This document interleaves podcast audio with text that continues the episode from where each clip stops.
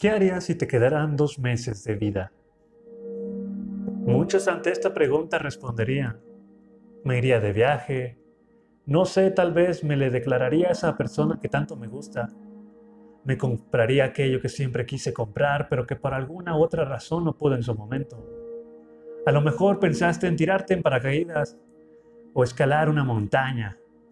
Tal vez irte con tu familia a la playa, irte de viaje o hacer algo alocado. Para esta pregunta creo que hay una infinidad de respuestas.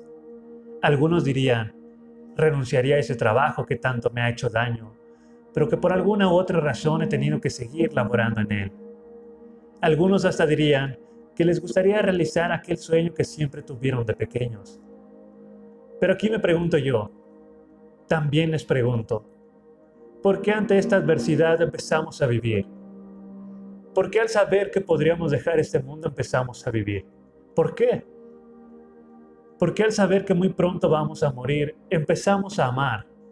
Empezamos a perdonar, empezamos a pedir perdón, empezamos a vivir, empezamos a disfrutar el momento, empezamos a disfrutar con nuestros seres queridos, empezamos a decir un te amo, empezamos a decir un lo siento, empezamos a decir un perdóname. ¿Por qué ante esta situación empezamos a ser más humanos? ¿Por qué? Realmente la vida es tan, pero tan corta que en un abrir y cerrar de ojos se nos va. Un día estamos y al otro día no. Estamos tan acostumbrados a que amaneceríamos al día siguiente, sin saber que el dueño de nuestra vida es Dios y que en cualquier momento nos puede llamar. Entonces, ¿por qué no disfrutar de lo más hermoso que nos ha regalado Dios, que es la vida? ¿Por qué no disfrutar los momentos con nuestros seres queridos? Realmente, como dicen, vivimos en un tiempo en el que estamos tan alejados de vivir los momentos con todo esto de las redes sociales y las tecnologías, que en cierta parte son muy buenas, pero que no hemos sabido manejarlas como se deben, pues en vez de acercarnos más a los nuestros, nos alejamos más. Hace poco acabamos de presenciar un suceso histórico en el cual hemos sido parte de la historia, y esa es la pandemia. Todos, pero todos, vivieron la posibilidad de poder comunicarse, todos vieron esa posibilidad para poder comunicarse con los suyos de alguna u otra forma.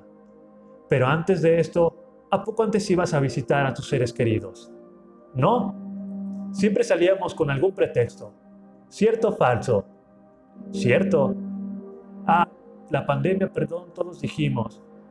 ¿Cómo desearía poder abrazarlos, poder verlos, etcétera?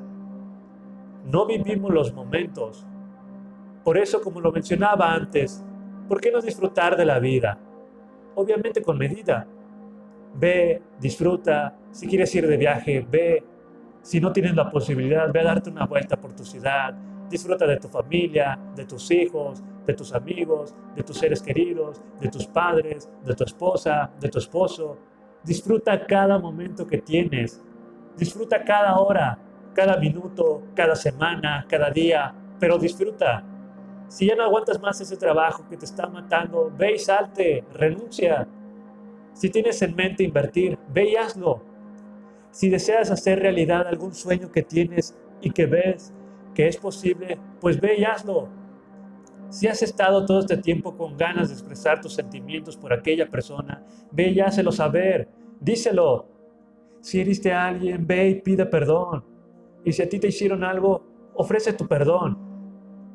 Reconcíliate con las personas que te hicieron mal o que les hiciste algo malo. Si discutiste con tu familia, con tu amigo o alguien, reconcíliate con ellos. Que no solo sean estos momentos, solo cuando nos quedan meses de vida. ¿Entendieron?